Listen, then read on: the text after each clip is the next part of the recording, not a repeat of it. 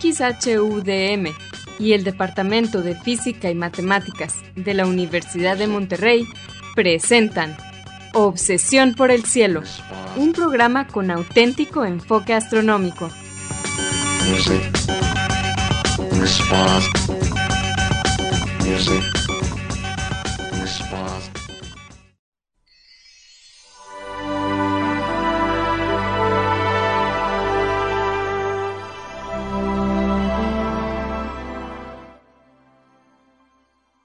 buenas tardes.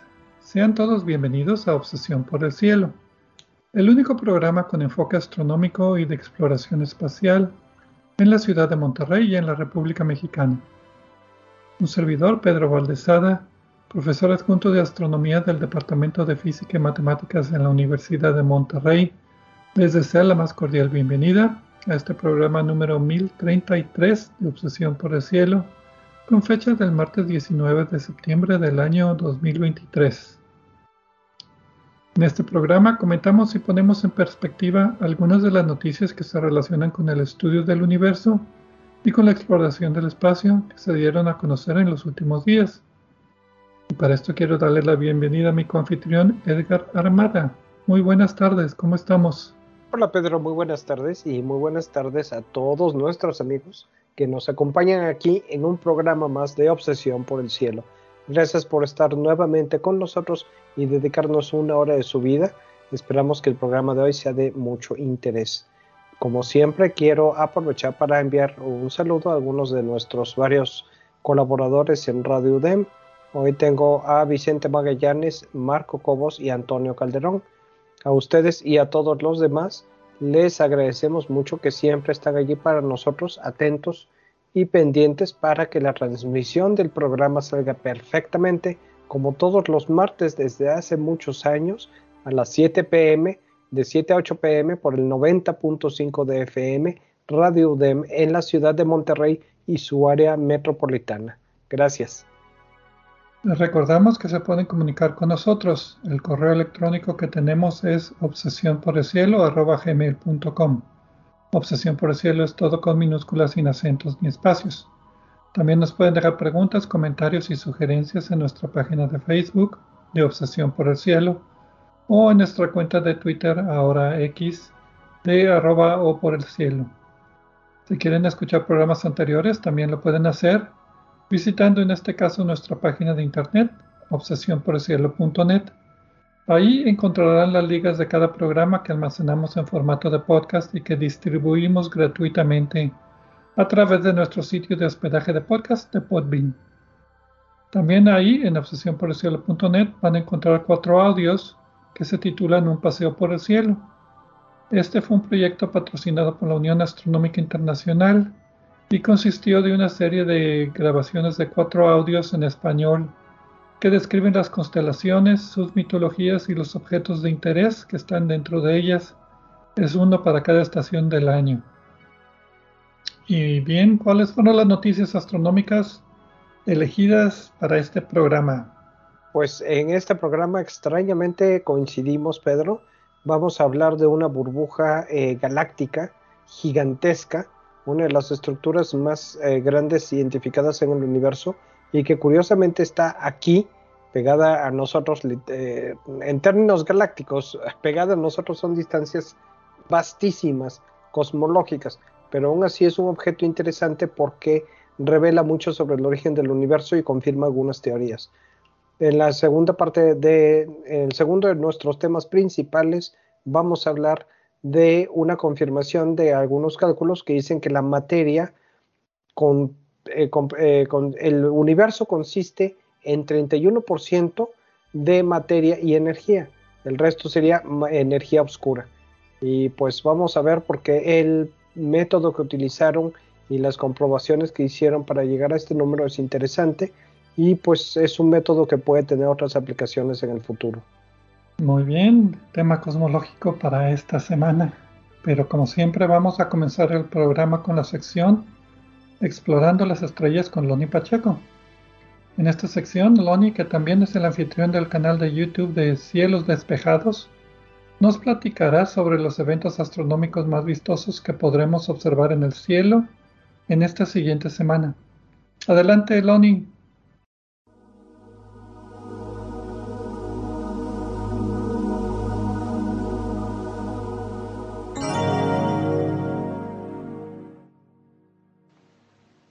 Hola amigos, soy Pablo Loni Pacheco, instructor de astronomía en el Observatorio de las Termas de San Joaquín, donde me encuentran todos los fines de semana.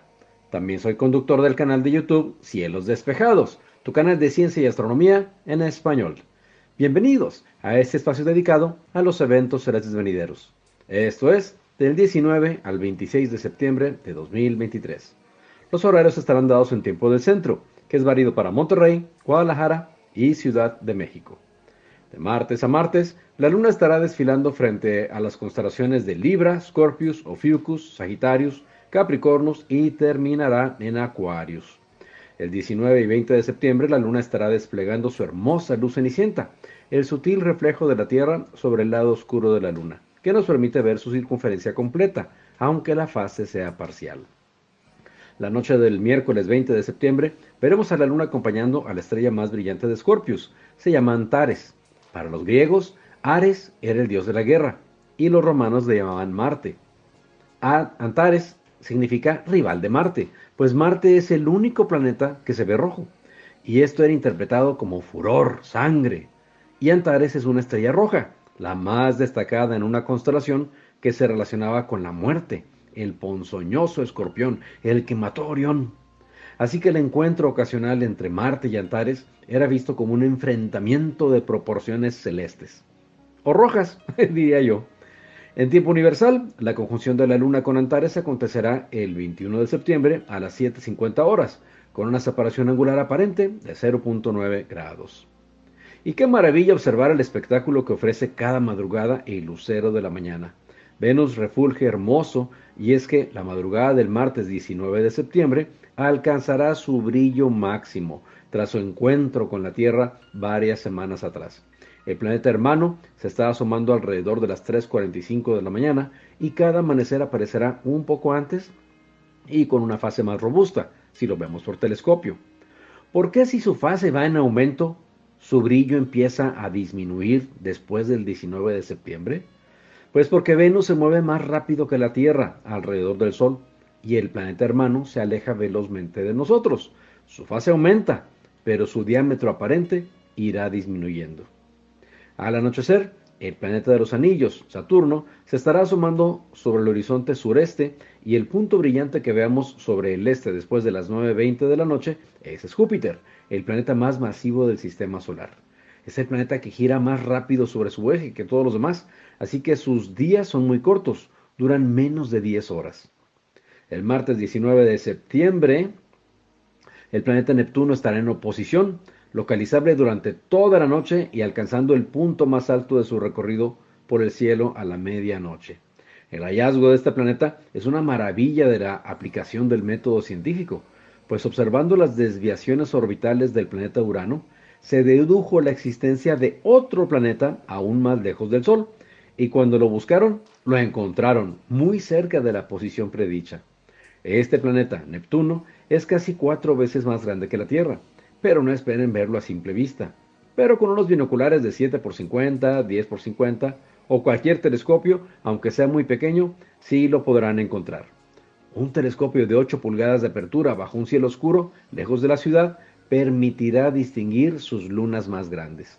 En tiempo universal, la oposición de Neptuno acontecerá el 19 de septiembre a las 9.54 horas. El viernes 22 de septiembre desde las 5.15 de la mañana aprovechen para localizar a Mercurio en fase de media luna, pues estará en elongación máxima oeste, de manera que será necesario buscarlo sobre un horizonte despejado y libre de obstáculos. Si ya localizaron al planeta en sus telescopios, no les sorprenda verlo de tres colores, como un pequeño semáforo. El efecto se debe a la refracción atmosférica, que separa los colores como si fuera un pequeño arco iris. En tiempo universal, la elongación máxima oeste de Mercurio acontecerá el 22 de septiembre a las 12.59 horas, con una separación angular aparente del Sol de 17.9 grados. El viernes 22 de septiembre a la 1.32 de la tarde, la luna estará en fase de creciente iluminada exactamente por la mitad. En el telescopio, los cráteres se verán estupendamente iluminados, con magníficas sombras contrastantes.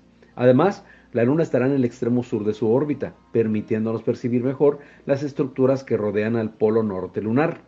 No pierdan la oportunidad de examinar con su telescopio o binoculares al cráter Plato, pues se verá más redondo que de costumbre y con unas sombras proyectadas sobre su planicie interior que tendrán un aspecto gótico. En tiempo universal, la fase cuarto creciente de la Luna acontecerá el 22 de septiembre a las 19.32 horas y la declinación máxima sur de la Luna el 23 de septiembre a las 3.42 horas, con una declinación sur de 28.3 grados. La madrugada del sábado 23 de septiembre a las 0 horas con 50 minutos acontecerá el equinoccio boreal de otoño, es decir, que estará empezando el otoño en el hemisferio norte de la Tierra. Es la fecha que la Tierra estamos recibiendo la misma cantidad de rayos solares sobre ambos hemisferios, de manera que la duración del día y la noche es básicamente la misma, y por eso se llama equinoccio, que significa equilibrio entre la noche y el día. En el Polo Norte se estará experimentando un largo atardecer que será seguido por una noche de seis meses, mientras que en el Polo Sur estarán presenciando un amanecer igual de largo. Recuerden que las estaciones del año se invierten en hemisferios opuestos, Aquí estará iniciando el otoño en el norte, a la vez que en el hemisferio sur dará inicio la primavera.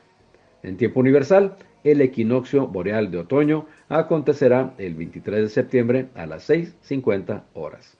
El martes 26 de septiembre, al anochecer, veremos a la Luna acompañando cercanamente a Saturno. Estarán en conjunción. No se requiere telescopio para identificar al planeta de los anillos, se ve a simple vista. Será el punto más brillante que vean junto a la Luna. En tiempo universal, la conjunción de la Luna con Saturno acontecerá el 27 de septiembre a la 1.25 horas, con una separación angular aparente de 2.6 grados. Antes de concluir, quisiera declarar que me parece humillante y un circo mediático lo que se ha presentado en el Congreso mexicano, con unos muñecos de papel y goma que contienen partes humanas saqueadas ilegalmente de Perú y presentados por un charlatán como si fueran extraterrestres. Nos hemos convertido en la burla a nivel internacional.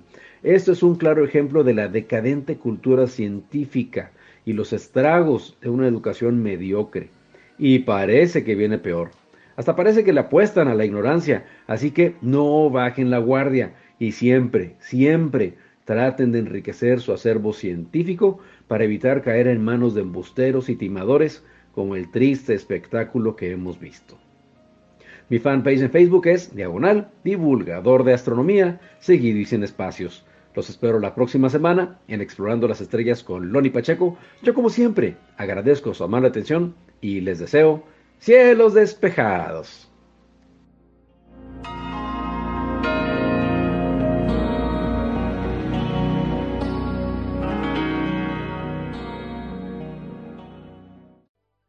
Muchas gracias, Loni, por tus efemérides astronómicas de esta semana. Y pues bien, para comenzar el programa vamos a platicar eh, no de cuestiones cosmológicas, de cuestiones un poquito más cercanas a la Tierra. Esta semana salió una imagen muy bonita tomada por el telescopio espacial James Webb, ah, sorpresa, de un objeto Herbig Aro, el objeto Herbig Aro 211, que está a mil años luz de distancia en la constelación de Perseo y se preguntarán qué es un objeto Herbigaro. Y pues es una estrella muy, muy, muy joven, apenas en formación, que está escondida en una nube molecular muy densa, pero que en el proceso de formación está arrojando un par de jets bipolares, o sea, en direcciones opuestas. Y esto fue lo que tomó el telescopio espacial James Webb. Como este objeto es relativamente frío en cuestiones astronómicas, no es caliente como una estrella, eh, pues se necesitan longitudes infrarrojas para poder ver exactamente la estructura del objeto y qué más que un telescopio espacial enorme especialmente diseñado para el infrarrojo. Me gustó a mí mucho esta imagen, Pedro, porque eh, yo creo que, bueno, está he visto muchas, muchas, está de póster por los colores, el tipo de colores que le asignaron a la imagen eh, y también por todo el detalle que tiene. Hay muchas fotos, eh, desde luego, de objetos de este tipo, pero eh, esta parece casi el tipo de imagen que un artista podría hacer para ilustrar un libro de texto, pero es una foto de un objeto real. Eso, es, eso me, llamó mucho la atención. y, pues eh, también se ve la evidencia del polvo que oscurece el lugar donde está la protoestrella. De hecho ya es una, estrella en formación, eh, pero se ve con mucho brillo los chorros de material que están, eh, están despidiéndose de este objeto. Yo creo que esta, esta foto también va a terminar en libros de texto donde explique de qué se trata esto. Sí, se trata, en este caso es una estrella que está, eh, tiene un 8% de la masa de nuestro Sol, pero se espera, si no estoy equivocado, que llegue a alcanzar una masa similar a, la de nuestro Sol, que llegue a ser una estrella parecida a la de nuestro Sol. Sí, lo que sucede es que estas estrellas, como el Sol se forman, la formación inicial una vez que comienza el colapso es muy rápida, entonces la materia se aprieta mucho y si es un sistema binario, que es lo que se sospecha aquí, puede haber un mecanismo de, una vez que se amontona la materia, mucha materia es arrojada hacia afuera por presión de gas en, este sistema de jets bipolares. Y estos se llaman objetos Cervigaro. Siempre están en formación, regiones de formación de estrellas son muy jóvenes, en este caso se cree que sean nada más unas pocas decenas de miles de años de formación, no estamos hablando de millones, miles de años de formación. Y esta al parecer está en su proceso inicial, que es eh, lo que le llaman la, clase cero de objetos cervicaro, que son objetos muy jóvenes con una eyección de masa muy, muy, muy violenta, pero no muy rápida no es como un hoyo negro que se colapsa, que arroja materia a miles de kilómetros por segundo. Aquí se estima que la velocidad de expansión del jet sea entre 85 kilómetros por segundo. Y la onda de choque tampoco es muy caliente porque lo que detectó el telescopio espacial James Webb son moléculas, moléculas de hidrógeno, moléculas de monóxido de carbono, moléculas de monóxido de silicio, que no, no es muy común. Y esto pues nada más sucede en regiones de baja temperatura, que lo que quiere decir que la onda de choque no va muy rápido y no está muy caliente. Sí, de hecho el artículo enfatiza eso, el título del artículo original que se publica en Nature es eh, los flujos hacia afuera de las estrellas más jóvenes son principalmente de naturaleza, de tipo molecular. Entonces, eh, pues esto, esto es interesante también eh, obviamente ya, ya, ya lo implicamos, pero una de las cosas más interesantes que lograron hacer con este estudio con el telescopio web es mediciones bastante precisas de las velocidades eh, en, el material que está eh, siendo despedido, escapando. realmente podríamos hacer todo un tema de, esta, de esta imagen, pero ahí le paramos porque lo que nos gustó es la imagen y hay otros temas interesantes también para cubrir en el programa, si estás de acuerdo, Pedro. Pues sí, podríamos dejarlo para otro programa. Aquí nada más decir que este objeto ya había sido estudiado, en particular por el telescopio espacial Spitzer, pero con el telescopio espacial James Webb observando en el infrarrojo cercano, tiene entre 5 y 10 veces mejor resolución espacial, y de ahí que la foto sea tan bonita. Sobre todo, como tú dijiste al principio, la paleta de colores estaba muy, bien escogida para que fuera muy atractivo, sobre todo en los chorros interiores. Es, es como una onda de choque y después un chorrito interior. Hagan de cuenta que es una manguera que está, o una fuente que está arrojando agua hacia arriba, que está como en un chorrito muy bien alineado hasta que de repente llega hasta una altura muy grande y se abre en una como cúpula, como un paragüitas de agua. Algo así es, lo que está pasando aquí en términos físicos más terrestres. Eh, pues sí, si quieren echarle un vistazo a la, imagen en internet, no se van a desilusionar.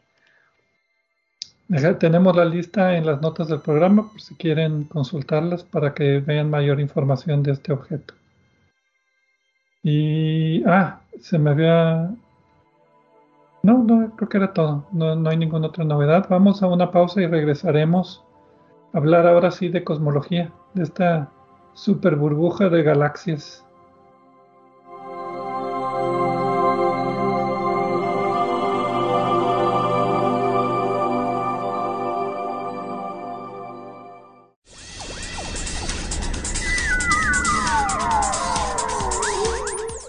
Explorando el cielo con nosotros. En un momento continuamos.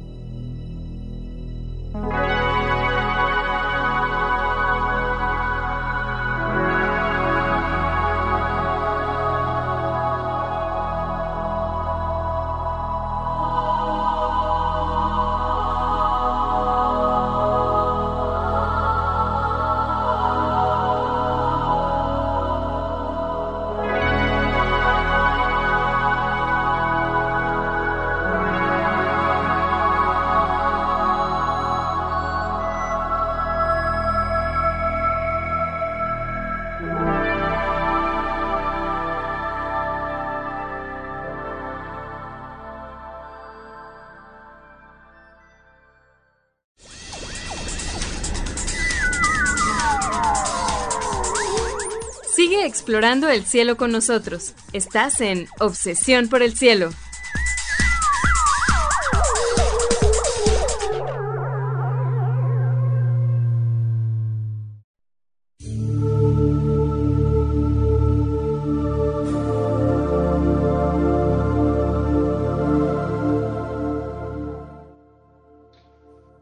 Regresamos a Obsesión por el Cielo con las noticias astronómicas de esta semana.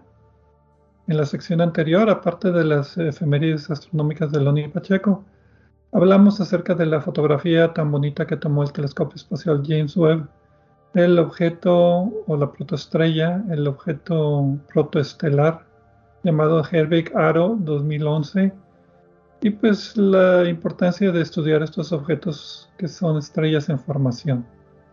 Hay eh, un detalle interesante que mencionar los objetos eh, de este tipo fueron originalmente descritos eh, por eh, Herbig, ¿cuál es su nombre? Ahorita te, ahorita te lo saco. Y Guillermo Aro, que es un fue un astrónomo mexicano, en el programa 644 del 16 de febrero del 2016, que dedicamos a los astrónomos mexicanos famosos, hablamos, hablamos bastante de él eh, y pues es, una cosa interesante que hay que mencionar. Eh, después eh, de su muerte, Guillermo Aro fue honrado por esta y por otras publicaciones con una galaxia pequeña situada en la constelación del escultor que tiene su nombre y que fue originalmente publicada en un estudio de 1956. Y en México hay varios instalaciones astronómicas, instrumentos, etcétera, también nombrados en su honor. Muy bien. Pero bueno, pasemos de objetos protoestelares a estructuras enormes. En particular, ¿sí? Pero antes les recuerdo, ya que estoy haciendo anuncios, eh, que escuchen el programa de Punto Focal de Obsesión por el Cielo. Es un programa que solo tenemos disponible en podcast porque dura alrededor de hora y media eh, en, este programa, junto con el doctor Gerardo Ramón Fox, eh, Pedro y su servidor, pues platicamos de varios, eh, varios temas similares a los que platicamos aquí en el programa. Pero la idea es que sea como una plática de sobremesa, por eso nos extendemos un poco más platicando sobre varios de los temas, no tanto de noticias, pero sí del universo y, y los nuevos descubrimientos. En el último programa, porque este programa sale mensualmente el primero de cada mes, en el último pues platicamos de colisiones de galaxias. Eh, ya en unos... Un tema, eh, un tema donde Gerardo es experto en él. Ah, eh, de hecho, vale la pena escucharlo porque rara vez tenemos auténticos expertos de la casa y pues ahora tenemos el doctor Gerardo Ramón Fox, pues es experto en este tema de fusiones de galaxias. Ya está disponible en nuestras plataformas de podcast y se los recomendamos. Si les gusta este programa, les va a gustar ese programa. Y bueno, ahora sí pasamos a la burbuja de galaxias. El título de la publicación es Ho'oleilana, un oscilador acústico bariónico individual. Eso es pregunta. Salió el 5 de septiembre de este año en Astrophysical Journal Letters y está de libre acceso. Los autores son Brent Tully, Cullen Howlett y Daniel Promarede, Promarede, no sé cómo, dónde poner el acento francés, de la Universidad de Hawái, Universidad de Queensland y de em, la Comisión de Energía, la Comisión de Energía Atómica de Francia. Básicamente los autores identifican una gran estructura en forma esférica, una burbuja, de galaxias y la forma y el tamaño concuerdan con la existencia que se había teóricamente predicho de lo que se llaman osciladores acústicos bariónicos, que son remanentes del Big Bang. Ahorita los explicamos, no se asusten. Sí, gracias, gracias por... ya te habías asustado. Ya me había asustado eh, eh, algunas veces aquí nos, tratando de decir las cosas de un modo conciso, parece ser que ya parece como si cubriera, cubriéramos todo el tema del programa en una sola oración y ya al siguiente tema, pero no. En este caso, eh, pues fue un descubrimiento hasta cierto punto accidental, porque los investigadores estaban investigando eh, estructuras galácticas en eh, la, el censo Sloan, que es un censo de... creo que tú lo conoces mejor que yo, Pedro. ¿Qué es lo que, ¿Cuál es el objetivo? Sky Digital, Sloan Digital Sky Survey. Es eh, la survey es que como investigación, no, es como, un catastro. Censo. Un, un catastro, un censo, sí de galaxias es eh, por el telescopio que está en Apache Point, Arizona, el telescopio Sloan, que básicamente lo que hace es tomar espectros e imágenes de las partes más oscuras fuera de la Vía Láctea. Para hacer eso, un catastro, un censo de galaxias lo más preciso. Y lo que lleva ya décadas este Sloan Digital Sky Survey, y lo que los autores hicieron es eh, tomar este mapeo de galaxias y cúmulos de galaxias de varias fuentes, incluyendo esta, y hacer un mapa. Y en el mapa empezaron a reconocer ciertas estructuras que ya conocíamos, como por ejemplo, ¿te acuerdas de la, la, Niaquea? Sí, la Niaquea desde luego es un cúmulo de galaxias, un megacúmulo de galaxias que se descubrió eh, aquí a la vuelta de la esquina en términos galácticos Sí, la Vía Láctea y nuestro cúmulo local es parte muy marginal de la Niaquea. Creo que le dedicamos un programa en alguna ocasión.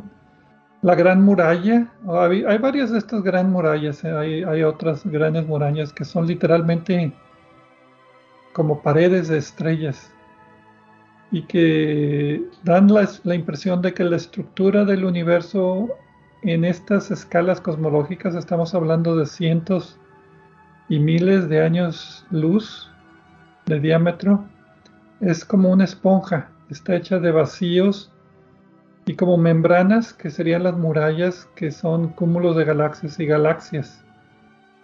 Entonces varias de estas estructuras ya se conocían, pero empezaron a notar los autores que había una que tenía forma esférica. Entonces eh, tomaron datos ya muy particulares ¿y cómo lo puedo decir?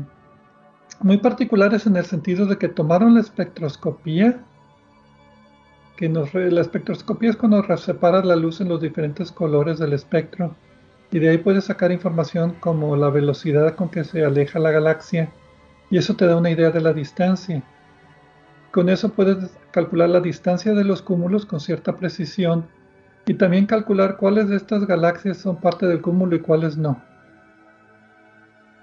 Entonces, esta es una de las cosas que hicieron para hacer un mapa muy preciso y empezaron a encontrar esta estructura.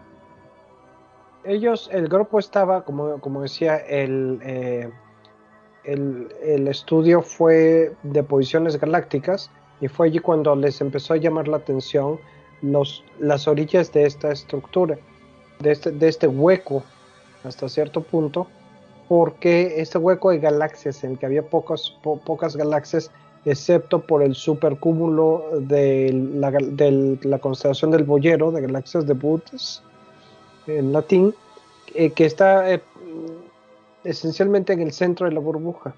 Y hay otras, eh, otros supercúmulos de galaxias que están en la, en la, en la parte exterior, en la superficie de la burbuja aproximadamente. Nuestra Vía Láctea está eh, afuera de la superficie, pero un poco alejada, igual que la Niaquea que mencionábamos hace rato. Y para enfatizar la estructura, el tamaño de esto, eh, hay que decir, para realmente percibir la escala, y aún así cuesta trabajo percibirla, que eh, se estima que tiene 10.000, que el ancho de esta burbuja es de 10.000 veces más que el tamaño de toda nuestra galaxia, la Vía Láctea. Mil millones de años luz. Repito, mil millones de años luz. Eso ya es un porcentaje significativo del tamaño del universo que podemos observar de 13 mil millones de años luz de distancia. De, la burbuja sería ese, de ese radio que podemos observar. Eh, sí, definitivamente. Ahora, la estructura en sí había sido eh, originalmente identificada en otro estudio previo, eh, en 2016, si mal no recuerdo, Inasto, eh, eh, Hinamaki y otros investigadores publicaron en Astronomy and Astrophysics. Eh, Porque había rastros de, esta, estructura. Este, eh, esta estructura y otras similares que categorizaron como o caracterizaron como estructuras como de cascarón en nuestra, en nuestra vecindad cósmica. De hecho, ese es el título del, artículo de 2016. Eh, ahora, estos, eh, los autores de este artículo, aquí cerraron, aquí, perdón, aquí cerraron el cascarón para hacerlo ya un huevo. Exacto. Y, eh, y lo ponen un poco más en contexto. De hecho, ellos, los investigadores de esta ocasión, trabajaron con otros investigadores para eh, tener medidas más precisas eh, de, las distancias de las galaxias, que creo que es la parte, una parte muy significativa del trabajo que ellos hicieron, porque son mediciones que no estaban disponibles en 2016, y sobre todo que este tipo de burbujas se, predicen, están predichas por la teoría de formación del universo después del Big Bang. Sí, y aquí es donde llegamos al bueno, al título de, la publicación de osciladores acústicos bariónicos. ¿Qué es esto? Bueno, pues James Peebles en los 70 había propuesto que durante el Big Bang, los primeros decenas o cientos de millones de años, sería una sopa muy densa donde habría ondas de sonido, o sea que la materia choca, y estas ondas estarían propagándose por el espacio dependiendo de la presencia de materia. La analogía es como cuando tiras una piedra en, un lago o en una charca, haces olas concéntricas, bueno, tiras varias y vas a hacer una pues serie de círculos que se intersectan y estas serían las las eh, oscilaciones acústicas porque en ese tiempo la materia estaba toda en contacto bariónicas porque están hechas de materia. Y esta se Materia normal, digamos. Sí, materia normal. y estas se, congel sí, estas se congelan unos 380 mil años después del Big Bang y tienen un tamaño de unos 500 millones de años luz. Y se congelan porque el universo ya se hace transparente y la materia ya no tiene tanto contacto, pero ya tiene cierto tamaño y este tamaño continúa creciendo por la expansión del universo. Entonces, se habían encontrado algunos candidatos o partes de estas burbujas en el 2005 y en el 2016, como tú decías, pero lo interesante es que esta estructura que ellos lograron mapear es, bueno, un poquito más grande, un 10% más grande de lo esperado, pero por lo demás concuerda con la estructura de lo que sería una de estas oscilaciones acústicas bariónicas, que sería la forma de un, un cascarón esférico de galaxias con una concentración de materia en el centro y entre los dos el vacío de, del boyero que tú, que tú habías mencionado. Entonces, por eso es lo interesante. El supercúmulo de galaxias del boyero. Eh, sí, ese está en medio y después entre el supercúmulo y la orilla, pues hay como un vacío como un cascarón que está medio hueco y en el centro está el supercúmulo de galaxias. Sí, y en la parte exterior otros supercúmulos de galaxias. Y digamos que esto es como un eh, fósil remanente del Big Bang. Eh, en, los momentos iniciales de la historia del universo, 380 mil años, como tú dices, la densidad de la materia era suficiente para que se propagaran ondas de sonido. Después la densidad ya bajó, el universo se enfrió más, pero las, eh, las huellas que había dejado este sonido en, la estructura del universo primitivo ya quedaron allí y se siguieron expandiendo y debían, de acuerdo a la teoría, dar origen a eh, estructuras como esta que se descubrió ahora. Y esto deriva dos conclusiones interesantes. Uno es que la tensión de la constante de Hubble de expansión del universo, si se acuerdan del programa que hablamos en punto focal de la tensión de Hubble, hay dos maneras de medirlo. Básicamente una es por el fondo de radiación cósmica y otro es por las supernovas de tipo 1A, que son enanas blancas que explotan como supernova. Dan resultados un poquito diferentes a la expansión del universo. Bueno, esta burbuja es tan grande que debemos de tomar esta estructura como, digamos, aparte. La escala de homogeneidad del universo ya es mucho mayor de lo que esperábamos, porque estamos encontrando ya estructuras que tienen un tamaño significativo comparado a lo que podemos ver del universo. Entonces, eh, eh, uno de los principios cosmológicos es que el universo es eh, homogéneo y otro es que también es isotrópico. Bueno, esta estructura indica que la homogeneidad tiene que ser más grande de lo que esperábamos, porque ya estamos encontrando estructuras dentro del universo que creíamos que era así como una esponja, pues ahora parece que hay ciertos vacíos o ciertas burbujas en la esponja que son más grandes que otros. Eh, correcto, y pues en el futuro va a haber más información sobre esto se espera que con nuevos instrumentos como el eh, telescopio del kilómetro cuadrado que está en construcción en Sudáfrica y en Australia y desde luego la misión Euclides se terminen por identificar más burbujas de este tipo. Nada más para terminar, el autor líder del estudio, Brian Tolley, eh, le dio a esta burbuja el nombre de Lana, que es un canto hawaiano de la creación desde luego que Tully es de la Universidad de Hawái, así que no es mucha coincidencia que le haya dado este nombre. Y la traducción directa es murmullos del despertar enviados. Me gustó ese nombre, o sea, porque es un murmullo del despertar del universo que nos está llegando. Bueno, vamos a una pausa y regresamos a hablar todavía de cuestiones cosmológicas. En esta ocasión ¿Cuánta materia hay en el universo? Pues hay un estudio más que clarifica un poco más este número.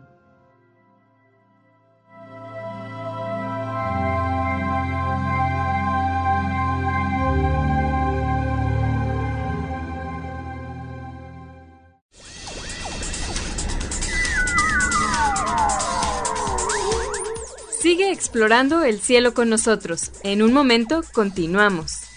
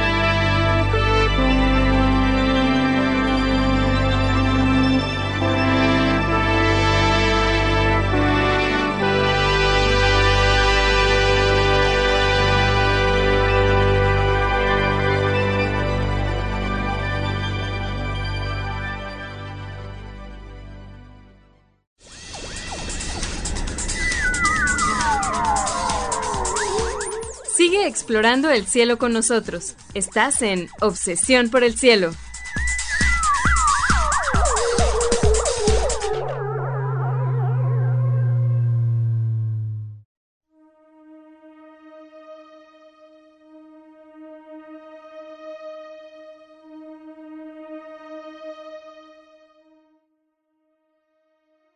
Regresamos a Obsesión por el Cielo con las noticias astronómicas de esta semana un servidor Pedro Valdés y Edgar Armada. En la segunda parte del programa que acaba de pasar hablamos de una gran burbuja cosmológica que se descubrió que tiene ciertas implicaciones para la formación del universo. La gran burbuja, ¿cómo se llamaba? ya guardé mis Olilana.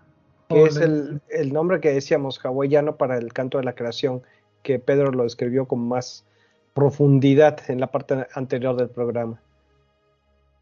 Y en la primera parte del programa hablamos acerca de un objeto Herbigaro que fue fotografiado magníficamente por el telescopio espacial James Webb y Loni Pacheco nos compartió sus efemérides astronómicas. Y pues ahora nos toca platicar acerca de un trabajo que concluye que la materia en el universo, materia más materia oscura, en total forma 31% de todo lo que es el universo. Y el resto, 69%, es energía oscura. O sea, quién sabe qué cosa. El título de la publicación es Acotando los parámetros cosmológicos usando la relación de masa contra enriquecimiento o riqueza de cúmulos. Salió el 13 de septiembre en el Astrophysical Journal, también está de libre acceso. Los autores son Mohamed Abdullah, Gillian Wilson, Anatoly Klippin, que lo conozco, y Tomoaki Ishiyama. De, Principalmente de la Universidad de Chiba, en Japón. De la Universidad de Virginia, de la Universidad de Merced y del Centro Nacional de Investigaciones de Astronomía y Geofísica de Egipto. Disponible en The Astrophysical Journal en acceso libre. Y básicamente lo que ellos utilizan es un método muy estricto para medir la cantidad de galaxias que hay en los cúmulos de galaxias y de ahí determinar que la materia compone el 31% de lo que es la estructura del universo, como decía, dejando el 69% que sea energía oscura. Y pues el único antecedente es de que el universo está compuesto de materia, que a su vez está dividida en materia normal, que son las estrellas, materia oscura, que quién sabe qué será, tenemos algunas ideas, y energía oscura, que tampoco quién sabe qué será, y tenemos menos ideas, pero tenemos algunas sospechas. Y algunas ideas bastante interesantes y prometedoras, así que creo que puede haber progreso en los próximos años sobre esto. Eh, la cantidad de materia normal, estrellas y planetas y cosas que se pueden ver es nada más 4% nominalmente. La materia oscura es 23% y la energía oscura es 73%. Pero estos son datos obtenidos de, Wikipedia, depende del estudio. Lo que aquí están haciendo en este estudio es decir, bueno, aquí la combinación de materia y materia oscura es 31% según nuestros cálculos. Y más o menos una quinta parte es materia normal y cuatro quintas partes es materia oscura. Es, lo que sacan de este, de este estudio. Y pues concuerda muy bien, ahorita vamos a ver con otros estudios, pero ¿cómo, cómo lo hicieron? Bueno, lo que ellos, la base de lo que ellos hicieron es una comparación sobre una de las eh, predicciones de modelos numéricos, o sea, simulaciones computarizadas. Eh, básicamente, la eh, cantidad de cúmulos de las galaxias dividida entre el volumen eh, nos da eh, un, parámetro que varía de acuerdo a la cantidad total en las simulaciones de materia que hay en el universo. Si hacemos nuestra simulación con más materia, con menos materia, vamos a afectar esta proporción del número de la, de, la cantidad y la masa de los cúmulos de galaxias eh, en relación al volumen. Como una división, eh, las galaxias y su masa dividido entre los años luz cúbicos. Simplificando un poco las cosas. de materia. La densidad de materia eh, a escala galáctica, a escala de cúmulos de galaxias. Y la forma que lo hicieron es tomando datos del Sloan Digital Sky Survey, que ya hablamos en la sección anterior. Es este catálogo de galaxias tomadas por un telescopio que está en Nuevo México, que también toma espectros. Y, al igual que, el trabajo anterior, utilizaron espectroscopía para determinar las distancias de los cúmulos ¿Y qué galaxias son miembros del cúmulo y qué galaxias no son miembros del cúmulo? Que esto es un aspecto importante de, este estudio, porque antes solamente se basaban en imágenes, no tenían esta visión tridimensional de distancias, que si la galaxia a lo mejor está en la misma imagen, pero está atrás o adelante, pues ya no sería gravitacionalmente miembro del cúmulo de galaxias. Entonces hicieron una pues un conteo de galaxias en los cúmulos muy estricto y después utilizaron esta relación de utilizaron la cantidad de galaxias como una forma indirecta de medir la masa del cúmulo. Sí, digamos que eh, la medición, la, división que les que mencionaba hace un rato, eh, e, eso, ese es el parámetro que calcularon. Sí, si lo haces con densidad, te, te, quitas el problema si hay cúmulos grandotes o cúmulos chiquitos, porque es densidad. Entonces, la masa del cúmulo la derivan del conteo de galaxias. O sea, entre más galaxias, es más masivo el cúmulo. Pero tienes que calibrarlo bien con cúmulos, porque la mayor parte de la masa que ves, las galaxias, es materia normal. Entonces, ¿cómo puedes calcular la masa total? Pues tomas cúmulos que están calibrados donde sí conoces la cantidad de materia y materia oscura, por ejemplo, porque tienen lentes gravitacionales. Ahí se puede calcular la materia total de ese cúmulo. Si tienes varios de esos cúmulos, pues de ahí puedes sacar una correlación entre la cantidad de galaxias que puedes contar de materia normal. Cuando digo cantidad, no nada más es número, es como tú decías, una, una especie de densidad por volumen, porque hay galaxias grandotas y hay galaxias chiquitas y de ahí sacar la masa de, del cúmulo. Y pues de ahí de todos estos datos, ahí es donde sacaron que la materia es 31%, una quinta parte bariónica, cuatro quintas partes materia oscura, como dije, y el resto es energía oscura. La parte difícil aquí es eh, precisamente, bueno, la división en sí y la relación esta son muy sencillas pero el truco es eh, saber exactamente la masa de las galaxias, eh, o de los cúmulos de galaxias, esa es la parte difícil. Y las técnicas, eh, yo no diría estrictas, pero yo diría cuidadosas y meticulosas. Meticulosas es buena palabra. Que, que, utilizaron, pues llegan, primero llegan a obtener estos números con una precisión que no habían encontrado, que no se tenía antes. Segundo, esta precisión les permite poner eh, los datos que el resultado en uno de los modelos que ya existen y que están bastante probados.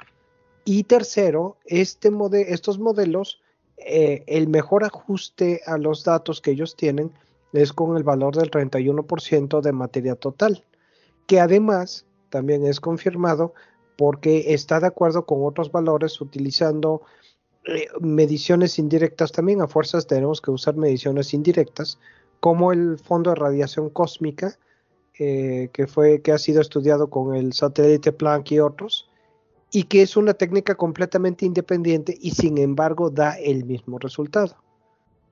Si me, si me acuerdo, este, este fondo de radiación cósmica da un resultado de la expansión del universo de la ¿cómo se llama? Constante de Hubble de expansión del universo, que es diferente al que te da las supernovas.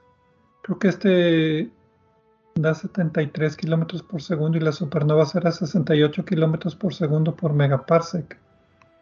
Entonces, que, es un problema moderno de astronomía. Y sí, esa es, esa es eh, la esencia. Al decir supernovas, Pedro, supongo que te refieres a que con las supernovas podemos tener una medición eh, sabían, hay, hay supernovas que son consistentes, las de tipo 1A, y con eso podemos saber la distancia a las galaxias y con base a eso a realizar los cálculos.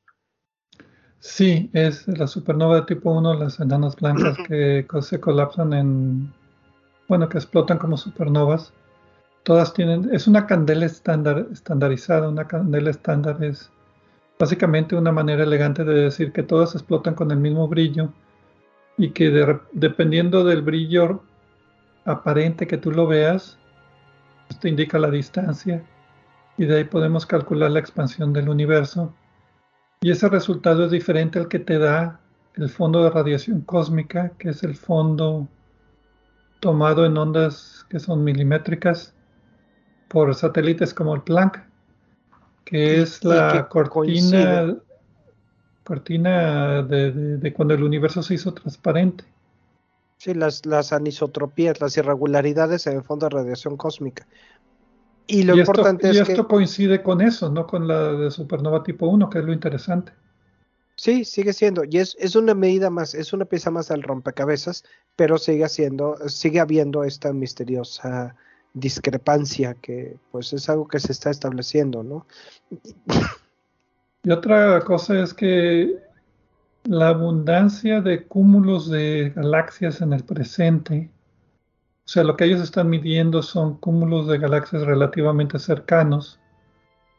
Eh, eso tiene cierta relación con las condiciones cosmológicas anteriores, en particular la cantidad de materia. Entonces sirve también para hacer este tipo de estudios de, bueno, si el universo ahorita lo vemos de esta manera, nuestros modelos indican que para tenerlo de esta manera ahorita, quiere decir que al inicio tenía estas propiedades, en particular la distribución de la, cantidad de materia. Entonces, eh, eh, estos dos estudios para mí lo que hacen es pues, contribuir un poquito más a mapear las condiciones del universo relativamente cercano y de ahí derivar información de la historia temprana del universo. Ese es el tema que encontré para las dos noticias. Eh, ahora bien, eh, el uso de esta técnica es, es, eh, es competitiva para tratar de buscar, de calcular otros parámetros cosmológicos en los que sea importante el saber la cantidad de masa o la velocidad de expansión del universo, etcétera, y combinarlo con otras técnicas que no dependan de los cúmulos galácticos, como la, que mencionábamos del fondo de radiación cósmica, la que mencionamos en la noticia anterior de las eh, eh, oscilaciones acústicas bariónicas que formaron esta burbuja gigante que mencionábamos en la parte anterior del programa, etcétera, ¿no? Entonces, o lentes gravitacionales y otras técnicas que existen y que se complementan entre sí y que son más o menos, en mayor o menor grado, independientes entre sí, con la esperanza de, de por lo menos llegar a algún consenso o determinar que la constante de Hubble, que nos dice la velocidad de expansión del universo, realmente no es una constante y empezar a ver qué significa esto, ¿no? Sí, para mí esto es como un rompecabezas y cada artículo es una pieza de rompecabezas. Desafortunadamente el rompecabezas es un marco completamente negro, entonces nada más tenemos las formas de las piezas de rompecabezas para tratar de entender lo que pasa y cada pieza afecta toda la historia del universo de manera diferente. Y unas piezas se parecen mucho a otras, pero otras se contradicen. Y pues es un trabajo tratarlas de poner en orden. Por eso, por eso tenemos los cosmólogos que tienen todos estos datos pues bien organizados, ¿verdad?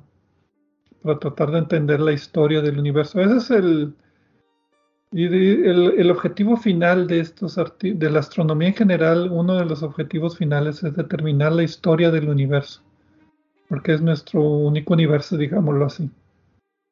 Pues sí, eso, eso me sonó a que el final de la ciencia es entender la vida, el universo y todas las cosas. Pero tienes razón, Pedro.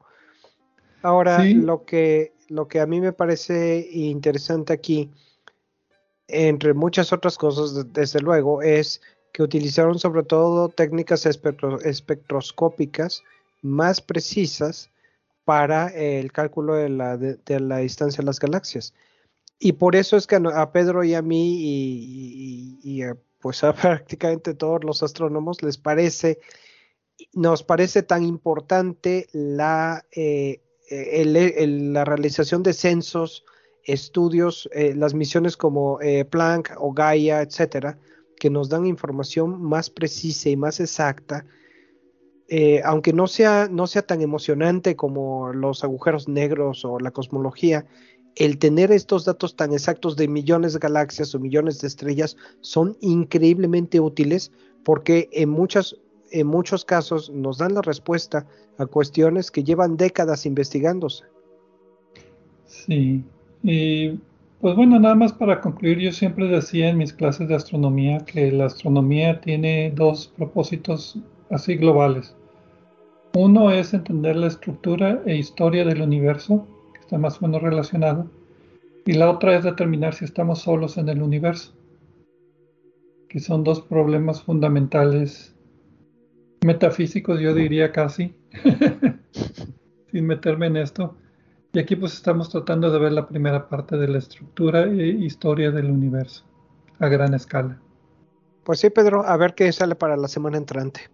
Pues sí, con esto terminamos el programa. Muchas gracias a todos, como tú decías anteriormente, por dedicarnos una hora de su semana a compartir con nosotros esta bella ciencia de la astronomía y nos vemos la próxima semana.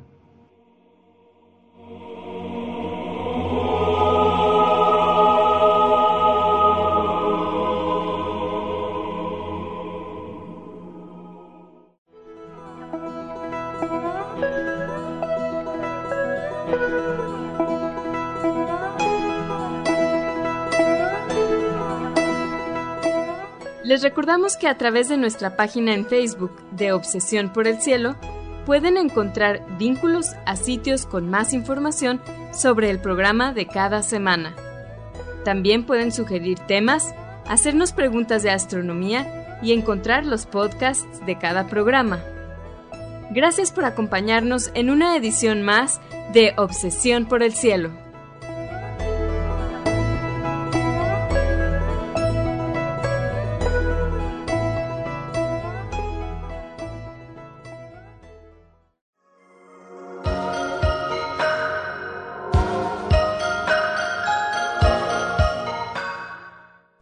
Sintonizas XHUDEM 90.5 frecuencia modulada, 3000 watts de potencia, transmitiendo desde el Laboratorio de Medios de la Universidad de Monterrey. Avenida Morones Prieto 4500 Poniente, Colonia Jesús M. Garza, San Pedro Garza García, Nuevo León, México. Radio UDEM 90.5